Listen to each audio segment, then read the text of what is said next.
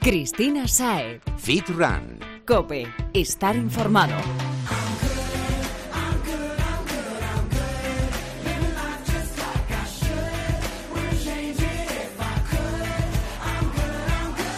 Muy buenas y bienvenido Fitrunner a tu programa favorito sobre fitness running y nutrición deportiva.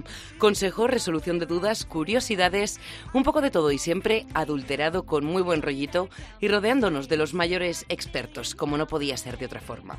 Bueno, para hoy traemos temas e invitados muy pero que muy atractivos. Hablaremos de cómo construye el booty una campeona fitness, también de cómo conseguir un pechamen de escándalo de la mano, ojo, del campeón del mundo. Y como no podía ser de otra forma, hablaremos también de alimentación.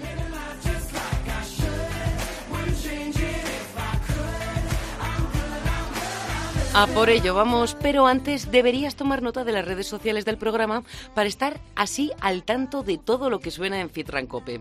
Estamos en Twitter, somos arroba fitran-cope, en facebook.com barra fitrancope y en Instagram somos arroba fitran-es.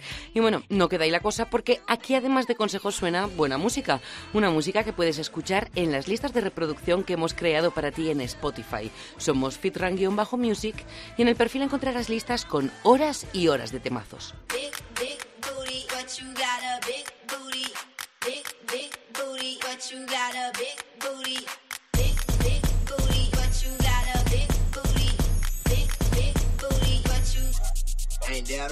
Hay que ver cómo somos las mujeres, que si vamos cuatro días a la semana al gimnasio, trabajamos tres nuestra cuco. ¿eh?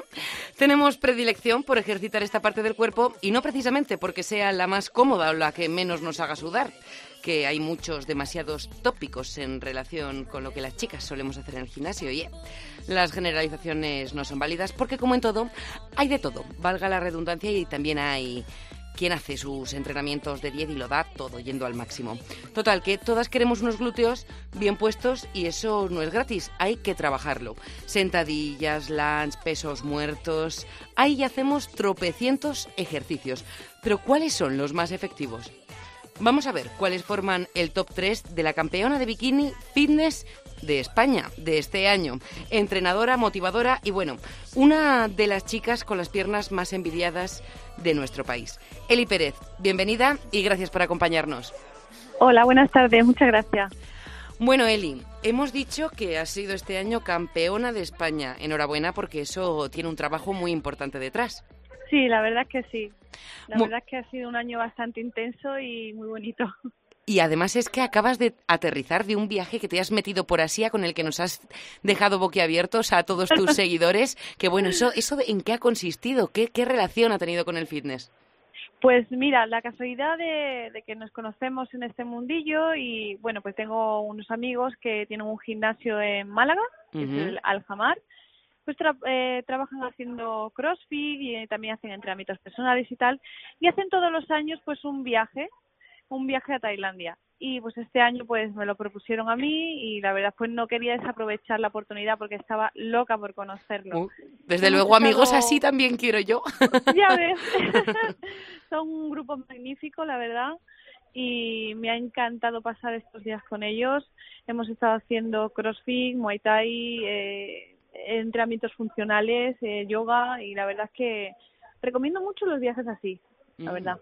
Y cambiar un poquito el entrenamiento, ¿no? Porque has dicho que has tocado todo y eso al cuerpo le viene de perlas. Fenomenal. Yo como siempre digo, en el entrenamiento es como en la comida, hay que comer un poquito de todo y hay que entrenar un poquito de todo. Efectivamente. Pero bueno, como decíamos y en lo que íbamos a centrar en esta entrevista, aunque haya que entrenar de todo, las chicas tiramos al glúteo. Tú que la mayoría de tus clientas son chicas, me lo puedes confirmar. ¿Esto es un tópico o en efecto las chicas piden culito? Totalmente el 90% de la población femenina lo que quiere pues es un buen glúteo y unas buenas piernas, sobre todo un buen glúteo y es lo que me suelen pedir. Aquí también necesitamos tu ayuda para ello y te hemos pedido que nos prepares un ranking, ¿no? ¿Qué ejercicios formarían el top 3 para construir los glúteos perfectos? Que luego parece que nos volvemos locas cuando llegamos a la sala del gimnasio. Pues sí, es muy cierto porque hay 20.000 ejercicios, se intenta ah, hacer ejercicios analíticos para que estos se desarrollen más pero nada que ver, o sea, te puedes ver a gente haciendo ejercicios con, con bandas o con, con algún movimiento justo y específico de él, pero los que más desarrollan lo que es la musculatura son los eh, ejercicios compuestos. Yo, en primer lugar, eh, haría una sentadilla profunda y cuando hablo profunda hablo de bajar más allá de la rodilla. Hasta el suelo si podemos. Exactamente. No hace falta a lo mejor que empieces a coger demasiado peso, pero sí que vayas lento con el movimiento controlado y que vayas aumentando ese peso en función de tu capacidad pues eh, semanalmente. Eso va a hacer que progreses bastante. Eh, otro que me gusta muchísimo es el peso muerto, y pues bueno, también implica varios músculos, no solo el glúteo, obviamente, pero es el que, que más también te va a desarrollar. Y Aquí te voy a pedir un matiz, Eli, porque vemos hacer pesos muertos de mil maneras. Ves a una chica ah, doblando las rodillas y apoyando barra en el suelo, piernas rígidas, semirrígidas. ¿Cuál sería tu recomendación para hacer uno que de verdad nos deje unos femorales y un glúteo doloridos un par de días? A ver, bueno, no confundamos el dolor con, el, con la progresión, ¿eh? Hay que, eso hay que, desecharlo un poco. Se puede progresar igual y no tener dolor. Pero bueno, eh, os comento, por ejemplo, eh, para mí, a mí me gusta mucho el peso muerto con las piernas extendidas. Pero ¿qué ocurre? Que estructuralmente todos somos muy diferentes. Hay personas que tienen el femoral un poco más largo, y hay personas que tienen la inserción un poco más corta y le conviene pues variar eh, el ejercicio en vez de con las piernas rectas hacerla con la pierna flexionada. O una persona que no controla bien hacer el peso muerto es mejor que lo haga con la pierna flexionada y que mantenga su espalda recta y el abdomen contraído para que este eh, sea de la de una manera correcta.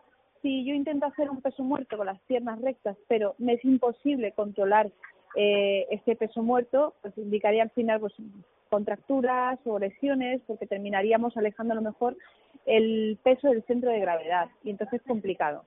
Es más bien hay que fijarse eh, que bueno si tenemos el peso muerto con las piernas rectas, con las piernas flexionadas o apoyadas en el suelo, que en este caso implicaría otro tipo de trabajo porque ya sabes que hay un trabajo excéntrico o un trabajo concéntrico, que también incluso puedes hacerlo con unas gomas a la barra, es que te hay multitud de funciones. Yo me decantaría primero por lo básico. Una vez que progresemos en lo básico podemos hacer eh, cositas un poquito más complicadas o complejas.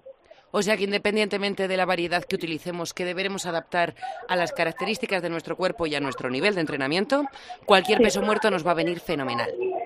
Sí, siente que esté, ya te digo, controlado, que el movimiento sea limpio, que se realice en buenas condiciones, sí, la verdad que sí. Y lo básico siempre va a ser que, desarrolle mucho más su glúteo, sin olvidar, sin olvidar al hip thrust, que es otro de los ejercicios que a mí me encantan. El hip thrust, que es elevar la cadera. Es elevar la cadera, o sea, te pondrías en horizontal, apoyarías eh, en el banco eh, lo que son las dorsales, ¿vale? Sacarías el pulete y los pies pues lo podrías poner o en el suelo o si quieres hacerlo un poquito más complicado eh, en una plataforma. Hay varias maneras de hacerlo, con la barra colocada encima de las caderas y con los pies, ya hemos dicho, apoyado y la punta de los pies levantada y entonces haríamos un movimiento lento y progresivo. Apoyándonos sobre nuestros talones. Sí, apoyamos los talones, la punta de los pies levantada y simplemente haríamos un movimiento de vaivén de hacia arriba hacia abajo lento, no rápido, sino lento. En primer lugar, siempre lento. Y después, eh, el ejercicio incluso es más efectivo cuando lo realizamos con una sola pierna, ¿vale? Y, bajamos a una pierna. A una pierna. Uh, lo que pasa es que ya vamos complicando el tema. Vamos subiendo de nivel. Exacto. Si ya le ponemos una goma a la altura de la rodilla, que a la vez que cuando tú subes la otra pierna tira hacia atrás, ya estamos metiendo otro mecanismo para, para la musculatura que te va a hacer que, que, ese, que ese glúteo quede más redondo todavía. Pues entonces ya tenemos el top 3. Hemos dicho la sentadilla profunda, el peso muerto con piernas rígidas o como nos sintamos cómodos para no pervertir la técnica y el hip thrust. Exacto. Bueno, ¿Cómo los trabajaríamos? Porque mm, nos volvemos locas, como he dicho, de que parece que si vamos cuatro días al gimnasio, mínimo tres, tocamos, tocamos el glúteo. ¿Tú con qué frecuencia recomendarías a todas aquellas que nos escuchan favorecer esta parte, teniendo en cuenta que es la que más quieren desarrollar? Bueno, pues a ver, yo mi, mi rutina la divido bastante y tengo un día específico de glúteo, pero sí es cierto que cada día suelo meter a lo mejor algún ejercicio que toque el glúteo, siempre. Entonces, prácticamente si, si voy cinco o seis días a la semana a entrenar, algo lo entreno eh, durante toda la semana. Aunque específicamente el glúteo lo trabajo solo un día. Pero algo a qué nivel, no vaya a ser que ahora las que nos escuchan se pongan todos los días como unas locas sus 40 minutos de circuito y otros 40 de pierna. A ver, si por ejemplo eh, me voy a hacer la parte superior, venga, que no tiene nada que ver con la parte inferior, me voy a hacer la parte superior eh, y termino, termino mi serie de parte superior. el último ejercicio con el que voy a terminar la sesión, a lo mejor puedo hacer, eh, no es algo específico del glúteo, pero a lo mejor sí puedo hacer un, un femoral tumbado o si quiero meter una, una pliometría con gomas en las rodillas para activar el glúteo, pero solo un ejercicio, ¿vale? Los días que no que no trabaje específicamente eh, el glúteo como tal. Y si fuese un trabajo específico, ¿cuántos días nos recomendarías descansar entre una y otra sesión de, de booty? Pues la verdad, si, como, como hemos dicho, los ejercicios siempre son compuestos, ¿vale? Si tú quieres trabajar el glúteo, tienes que tener en cuenta que cuando haces, por ejemplo, cuádriceps, el glúteo se está activando, al igual que cuando lo haces femoral. Entonces yo lo haría una vez a la semana. Específico el glúteo una vez a la semana, que tampoco vamos a cargarlo demasiado. Como hemos dicho, no confundir dolor con progresión. Me ha encantado. Exacto. podemos provocar, eh, si trabajamos demasiado el glúteo, podemos provocar ciática, podemos provocar lumbalgias, entonces, eh, yo sé que todas las mujeres queremos las cosas ahora y ya en este momento. ¿no? nos ha olvidado esas ganas que cuando éramos pequeños de tener las cosas ya, ya, ya, ya, ya. Entonces, para ser consecuentes y ser maduros hay que saber que todo lleva un proceso, que tiene un trabajo y que tiene un tiempo. Con, contra más lo trabajemos, pero de manera controlada, segura y siendo consciente de que esto es una evolución continua, mejor. Totalmente de acuerdo con lo que acabas de decir, que ha sido una gran lección, Eli. Bueno, por último, es que vemos muchas cosas mal hechas, algunas muy mal hechas, en los gimnasios. ¿Tú cuál es el ejercicio de glúteo que peor ves ejecutar? Bueno, el ejercicio de glúteo que peor veo ejecutar. Sí. A veces quizás el peso muerto, ¿vale? Bueno, no es un ejercicio específico, pero sí el peso muerto, y así como específico, específico, la patada de glúteo. la tenía en mente. la patada de glúteo porque terminan, pues eso, tirando de todos sitios de donde, de donde tienes que tirar. Eh, terminan flexionando demasiado mejor la punta o haciendo una cadena cinética en la que coges velocidad para tirar hacia atrás de la polea y ya pues no estás concentrando, no estás pensando en tu glúteo diciendo, venga, vamos a ver, concéntrate, tira hacia atrás, aguanta, baja, venga, otra vez, sino estás pensando en hacer 20 repeticiones, porque la gente se cree que con las 20 repeticiones va a muscular. Y muchas veces más volumen no es mejor tampoco. No, lo que hay que hacer es sentir el, glúteo, porque además, como tú sabrás, las mujeres pues tenemos ciclos hormonales en el que pues estamos a veces con más fuerza y otras veces con menos fuerza. Y lo que ocurre pues que tenemos que hacer es, es sentir nuestro músculo cuando estamos trabajando y parar cuando nuestro músculo diga ya no puedo más pues sí, escuchar al cuerpo que muchas veces se nos olvida porque nos obcecamos y somos unas cabezonas. Todas, y todas, me incluyo, ¿eh? Sí, sí, sí, yo también. Hay que, coger y cuando, cuando se, se nota una de esa manera, pues decir, ostras, me está pasando esto, venga, relájate, esto no es el camino, hay que hacerlo por aquí. Pues sí, mañana será otro día. Exacto. Bueno, ¿alguna recomendación para evitar este, este error, además de ir con calma y concentrándonos en lo que estamos haciendo y pensando siempre en nuestro cuerpo? Pues sí, eh, a ver, se puede buscar información y ya sabéis que en Internet está todo, pero hay que tener bastante cuidado porque hay mucha información, no todas verás. estaría bastante bien de buscar los ejercicios que tienes que hacer en, en YouTube, de grabarte a ti misma para ver si lo haces, porque muchas veces no habéis intentado hacer a lo mejor un pino y te crees que estás haciendo el pino y al final estás haciendo la garrapata.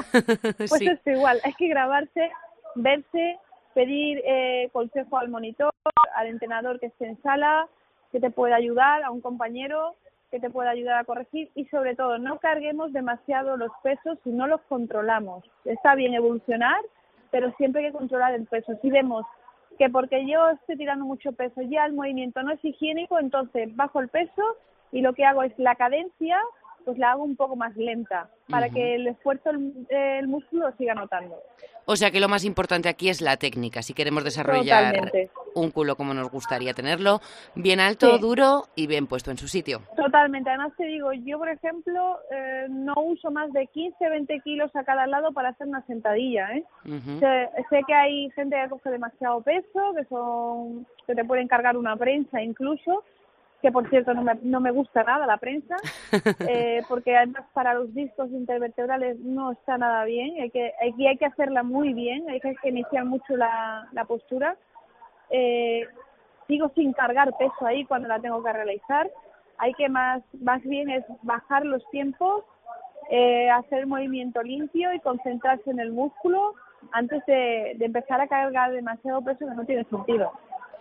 Bueno, pues con estos consejos, Eli, yo creo que tenemos más que suficiente para entrenar con cabeza como, como, como debemos y sobre todo consiguiendo esa progresión deseada nuestros glúteos. ¿Algo más que decir antes, que antes de despedirnos? Nada, que nos debemos un entreno, a ver cuándo te veo. Está claro, pronto porque me apetece además darle, darle caña contigo. Venga. un abrazo y muchas gracias por, por atendernos, Eli. A ti, un saludo.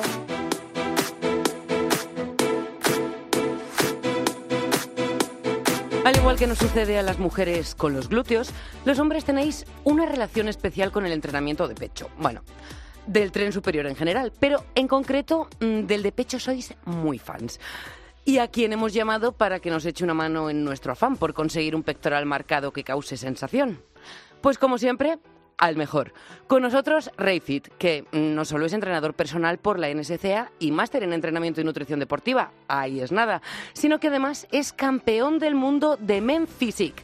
Del mundo. Ojo, desde hace además bien poquito. Vamos a presentar a este crack del fitness que seguro que el escuchar lo que tiene él para contarnos es más interesante que cualquier cosa que te pueda contar yo. Rey, bienvenido y gracias por aceptar la invitación de los micrófonos de COPE. Muy buenas tardes y muchísimas gracias a vosotros también. Bueno, antes de empezar a exprimir tus conocimientos, que lo vamos a hacer, me voy a permitir felicitarte por ese título recién conseguido. Muchísimas gracias. Y a modo de curiosidad, bueno, ¿cuál es el próximo reto de Rey? ¿Qué más se puede pedir aparte de ser campeón del mundo? Bueno, la verdad es que yo creía que este momento nunca iba a llegar porque no, no te lo imaginas, lo sueñas, pero no te lo imaginas, ¿no? Y pues después de esto sí, sí que hay otro reto. Eh, quiero competir en Estados Unidos, en mm. Memphis, con, pues, con los mejores. Y bueno, yo creo que de cara a verano que viene por ahí estaremos. Bueno, o sea que nos esperan viajes oceánicos. sí, sí, así es. bueno, Después de esto, que meta culminada siempre significa nuevo objetivo a la vista, no podemos conformarnos, em, vamos a ver si nos echas una mano, sobre todo a los oyentes masculinos, a esto que he dicho, ¿no? A lucir un pectoral, bueno, probablemente no como la tuya, porque cualquiera no puede tener el cuerpo de un campeón del mundo, pero sí una bastante decente. ¿Cuáles son tus tres ejercicios preferidos para el, pecho, el top 3.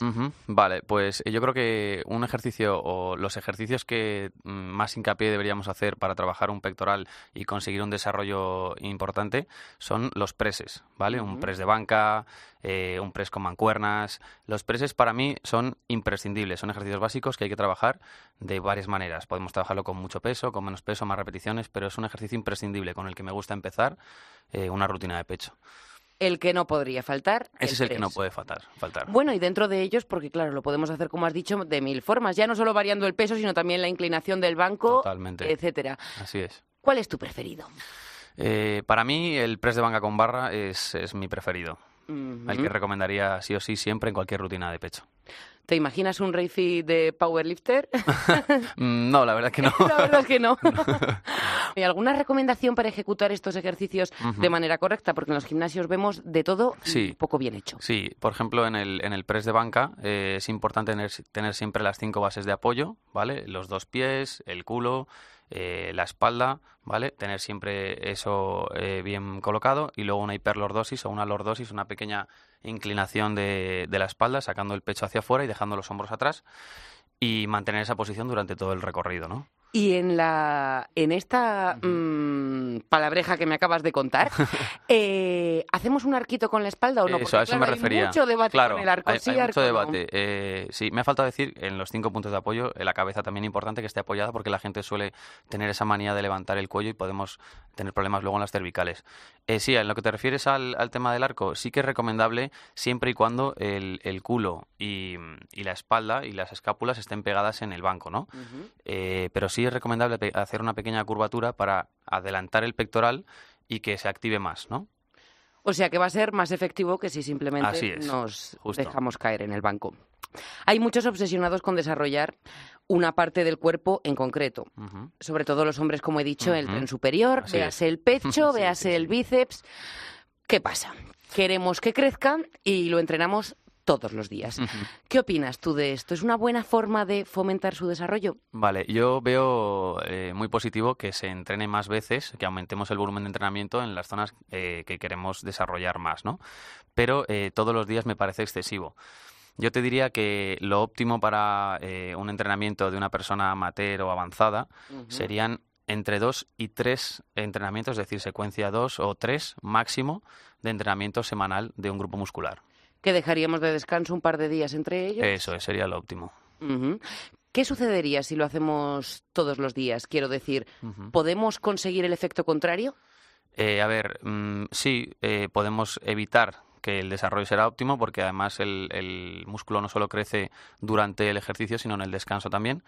Y el entrenamiento invisible. Eh, eso es. Necesita un descanso, una nutrición específica y un entrenamiento también programado. Es decir, que no podemos eh, ir a entrenar el pecho, por ejemplo, como decías, y hacer todos los días un press de banca, no nos va a dar una ganancia de, de hipertrofia óptima, ¿no? Además, es importante variar los estímulos, ¿no? Porque el cuerpo se acostumbra a todo y al final, Totalmente. si hacemos el press, uh -huh. eh, va a haber un momento en el que el press no nos va a hacer nada. Totalmente.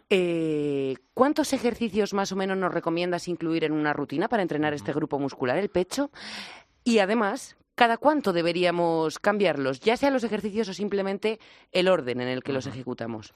Vale, es muy importante esto que dices para las adaptaciones porque el organismo se adapta muy rápido, se adapta a todo y se adapta muy rápido.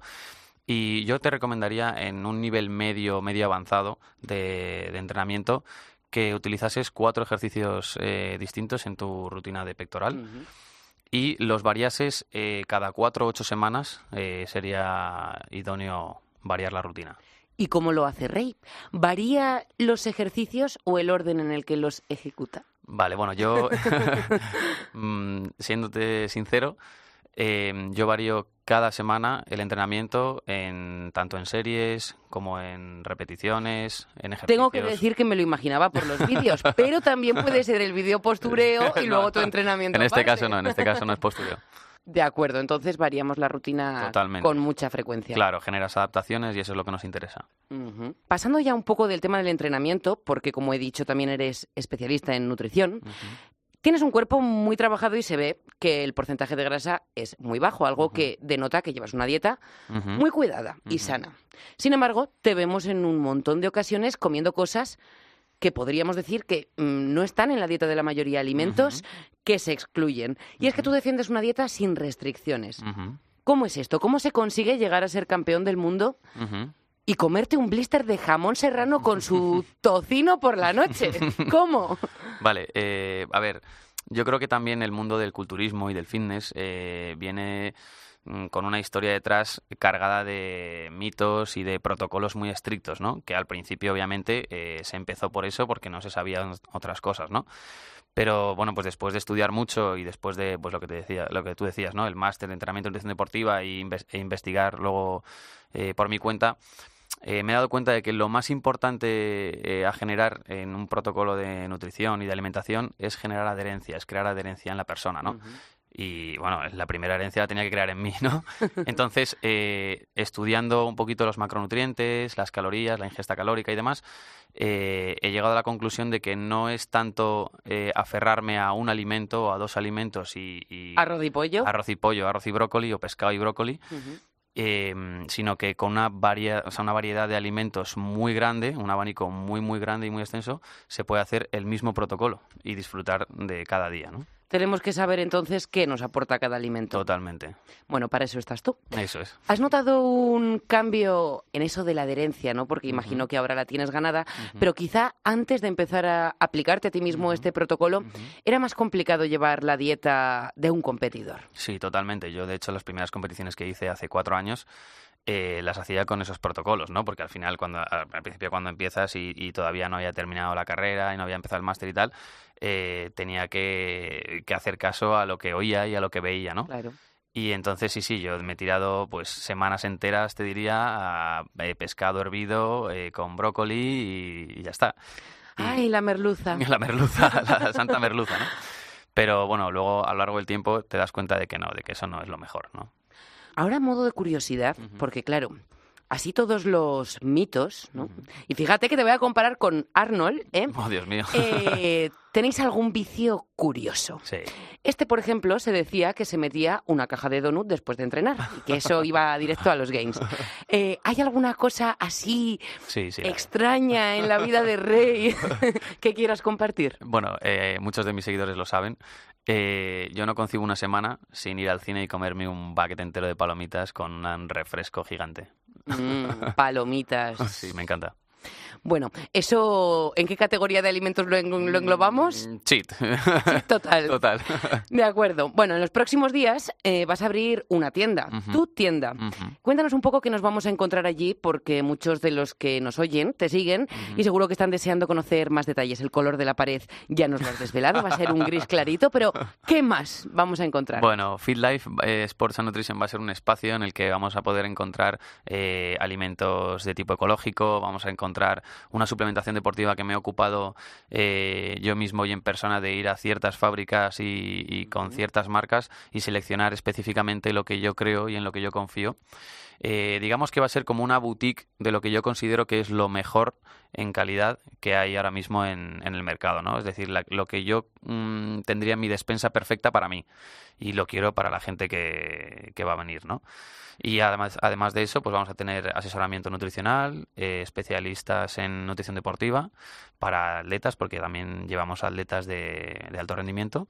Y bueno, pues es un poco lo que va a haber. O sea que no va a ser solo tienda, va a ser no, no. un centro de nutrición. Por ejemplo, sí. Podríamos denominarlo así, ¿no?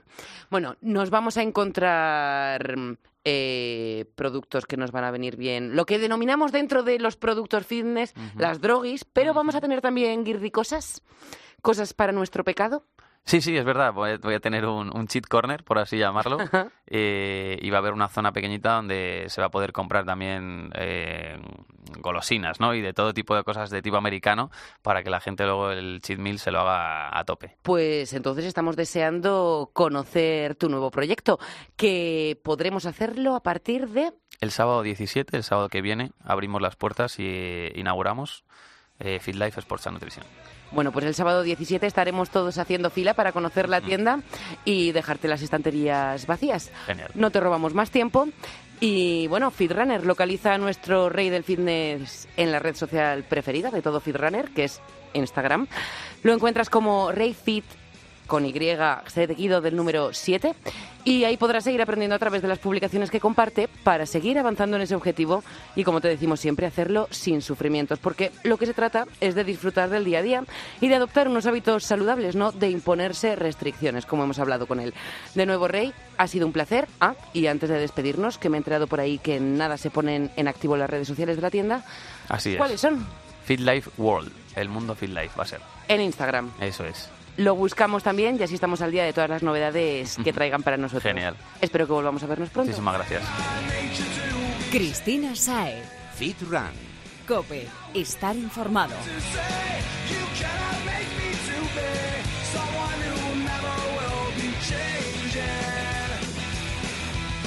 Vamos acercándonos al final de este podcast y antes de despedirnos, Fitrunner, ya sabes lo que toca.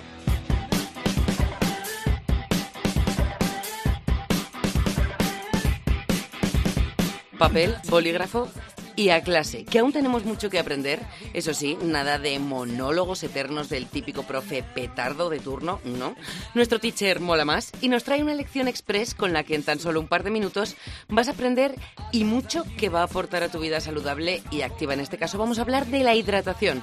Alberto Moreno, tu turno.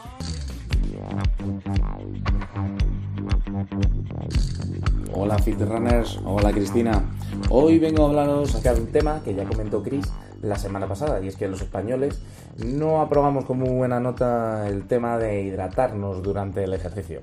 Entonces, para este podcast os traigo unos pequeños consejos para saber cómo debemos hidratarnos durante el ejercicio.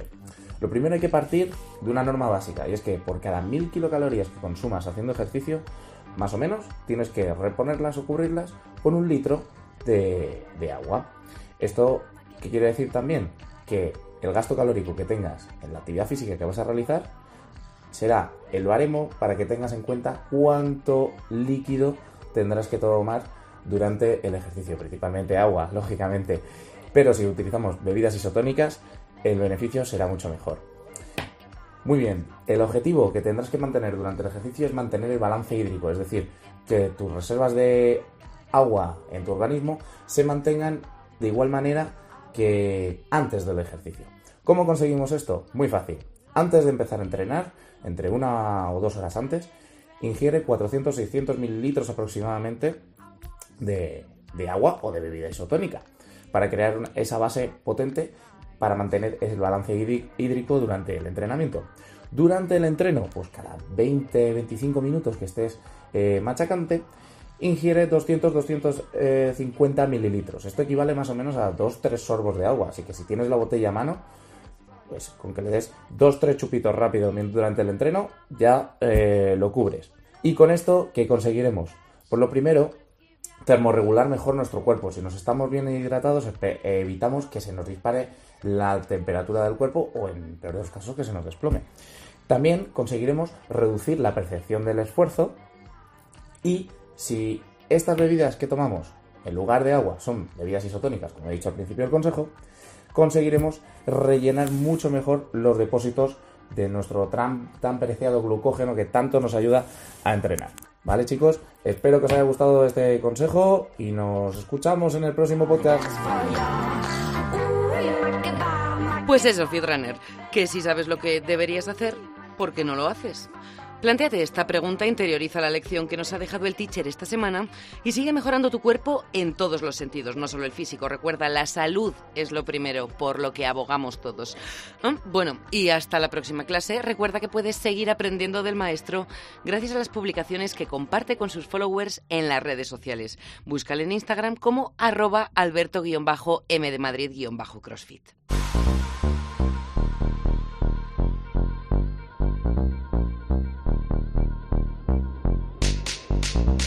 Ahora sí tenemos que despedirnos, Fitraner, pero eh, una última pildorita sí que voy a compartir contigo porque lo he probado esta semana y me ha encantado. Y oye, truquitos compartidos siempre son mejor aprovechados. Chips de brócoli. Sí, y qué rico. Si, como la que habla eres amante de los arbolitos, tienes que probar a prepararlos al estilo de Lorena Unfit, que Vale, hervido mola, pero crujientito está de vicio. Atento porque es súper simple y el resultado delicioso. Qué gustito, qué placer. Trocea el brócoli en cachitos pequeños, introdúcelo en la silicona. Aquí voy a meter un banner porque tanto la difusora de este proceso como yo eh, usamos el magnífico Leque, que no, no me pagan, no tengo acciones en ello, pero bueno, imagino que sirve cualquiera, pero yo te digo el que uso. Y bueno, sigo. Lo introduces sin agua dentro de la silicona, añades sal, un poquito de ajo en polvo o las especias que más te gusten y lo pones en el microondas unos 8 minutos. Dejas enfriar y voilà, sale tostadito, cruje y no queda nada seco, lo dicho. Ideal.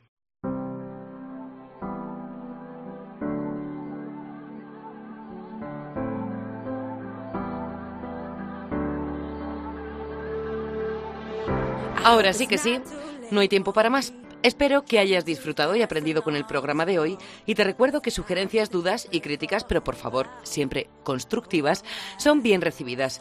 Puedes ponerte en contacto con nosotros a través de Instagram arroba fitran-es, de Twitter arroba fitran-cope o si quieres agilizar el asunto, escríbeme directamente a mí arroba crisaed-fit. Sí, yo también soy una loca del fitness, no podía ser de otra forma. Esperamos tus comentarios. Bueno, y no me lío más. Gracias por estar al otro lado pegando la oreja, gracias por participar así, como te decía, con tu feedback del programa en las redes sociales y pronto nos volvemos a escuchar. Hasta que llegue ese momento, recuerda que tienes un montón de consejos recopilados en nuestra página dentro de cope.es y también en iTunes e iVoox siempre que busques Fitran Cope. E importante, disfruta del día a día, come bien, haz ejercicio y no te olvides de descansar, que además de favorecer a que el cuerpo saque provecho de ese entreno de 10 que has hecho, como hemos hablado con Ray, es básico, como decíamos también en el programa anterior, para evitar atracones y llevar una dieta sana. Y bueno, dicho esto, me toca cerrar el pico, así que hasta pronto, Fitrunner.